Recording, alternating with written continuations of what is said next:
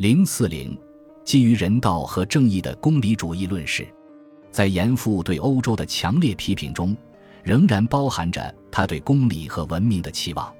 正如我们前面所强调的，严复从来不把物质和军事上的富强看成是首要的，他注重的是道德和公理。严复指出，德国和日本的富强只是军事和物质上的，这种类似于中国秦国而只知强权的富强。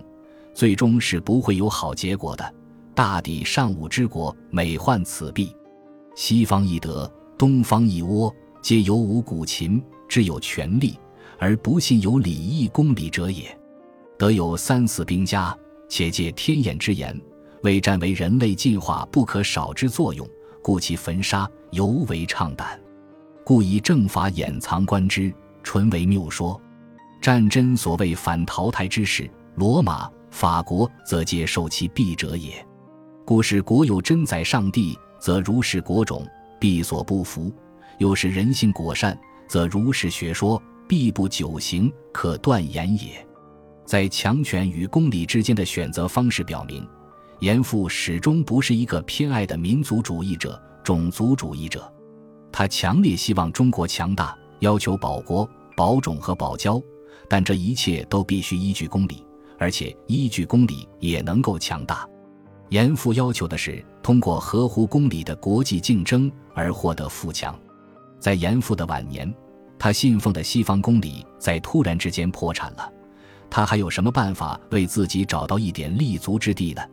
他还能够找到什么安慰呢？西方文明的神话在很大程度上就是严复自己塑造的。严复一生遇到了许多不愉快的事情。欧洲文明的危机也几乎摧毁了他的精神基地。让他感到幸运的是，他还有中国文明的血脉。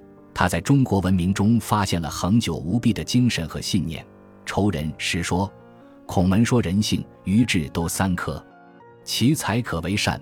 著论先孟轲，至今二千载，未说迷不磨。所忧天眼图，争竞犹干戈。解云世者存，所伤亦已多。对西方文明的失望，伴随着对中国传统文明的复归。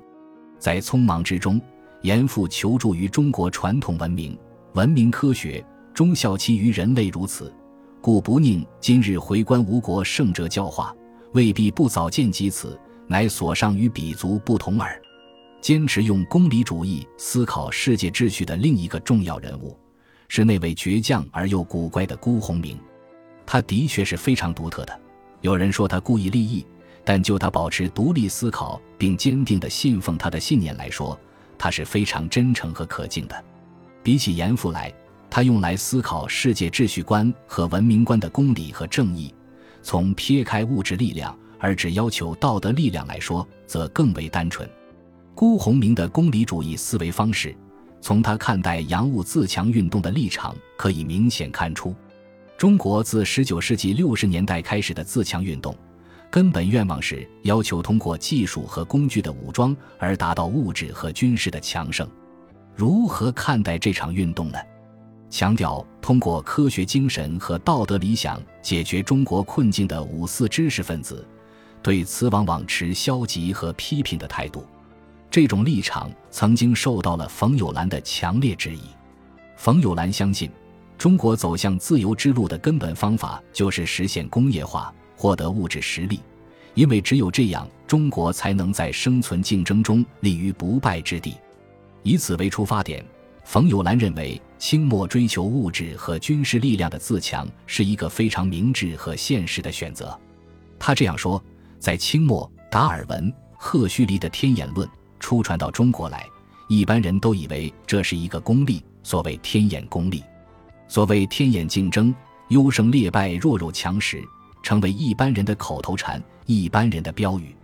他们对于所谓天眼论，虽不见得有很深底了解，但凭这些标语，他们知道，一个国家如果想在世界上站得住，非有利不可。他们知道，中国在经济方面必须要富，在军备方面必须要强，富强都是利，有利方不为弱肉。有利方不为强所使，他们并不说强侵弱、重暴寡是不道德的行为，他们知道这是所谓天眼，在所谓天眼中有强权无公理。弱者被强者所食，照当时一般人所知之天眼公理说，虽不必说是应该，但却可以说是活该。冯友兰指出，民初的人对公理和正义产生了一种幻觉，他们从相信西方的精神文明，进而相信在国与国之间，西方国家也会坚持公理和正义。但这只是一种幻想，因为国与国之间的关系依然还处在一种野蛮的、由强权所主导的天然状态之中，一切由实力决定，根本没有公理可言。清末的人认识到了实力和富强的重要，认识到了国与国的关系是由实力决定的。按照清末人追求实力的办法，中国还不至于吃大亏。民初的人不知道实力和富强的重要。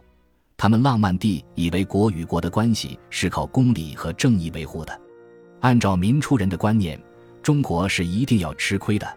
很明显，冯友兰从现实国际关系中的强权主义立场出发，肯定了清末人追求富强运动的意义。辜鸿铭看待清末自强运动的立场，正是冯友兰所批评的。在辜鸿铭看来，清末以发展物质和军事力量为主要目标的自强运动，是中国人受欧洲物质实力主义影响的结果。为了抵制和对抗这种物质实力主义运动，辜鸿铭认为中国也出现了类似于英国牛津运动的中国牛津运动。一般被称为清流党或清流派的张之洞、李鸿藻、张佩纶等，在辜鸿铭看来，就是这场运动的代表性人物。说起来，张之洞恰恰就是在用的意义下主张引进欧洲的物质记忆，但张之洞的目的不在物质实力本身，他是要以此来捍卫中国的教化。从捍卫中国教化的意义上，辜鸿铭肯定张之洞，但从主张引进欧洲的物质记忆来说，他又对张之洞感到可惜，因为张之洞试图以一种天真的方式将中学、旧学同西学。新学调和起来，这就对一个人提出了双重的道德标准：一个是有关个人的，一个是有关民族和国家的。就个人来说，他必须恪守儒家的道德原则；而对于民族和国家，他必须遵守欧洲心学的原则。辜鸿铭说，在张之洞看来，中国人就个人而言，必须继续当中国人，做儒门君子；但中华民族、中国国民则必须欧化，变成食肉野兽。为此，他动用了自己丰富的学识，举出古代中国试图变作食肉动物的混乱时代的例子，来阐明自己的学说。张之洞以为他这种奇特而荒唐的调和是正当合理的，理由是：我们处在只认强权不认公理的食肉民族的包围之中，时代迫切要求解除对于中国及其文明生存的巨大危险。照辜鸿铭的说法。张之洞使自己处在了既侍奉上帝，同时又供奉财神的两难之中。不过，他毕竟是可贵的，他还守护着中体。而当时在华的传教士和许多总督、巡抚等官员，则只关心物质记忆性的东西。他们是何必约议，亦有铁路，最会货款而已矣的人。在辜鸿铭看来，不仅中国，就是当今的世界，真正需要的东西，不是什么进步和改革。也不是政治上和物质上的门户开放和扩展，而是知识和道德意义上的门户开放和扩展。如果在公理通行之前只有依靠强权，那么如何才能使公理通行呢？辜鸿铭引用马太、阿诺德的话说：“强权之所以需要，是因为公理未行；因为公理未行，所以强权那种事物存在的秩序是合理的，它是合法的统治者。”然而，公理在很大程度上是某种具有内在认可、意志之自由趋同的东西。我们不为公理做准备，那么公理就离我们很遥远，不备于我们，直到我们觉得看到了它，愿意得到它时为止。对于我们来说，公理能否战胜强权，改变那种事物的存在秩序，成为世界合法的统治者，将取决于我们在时机已经成熟时，是否能见到公理和需要公理。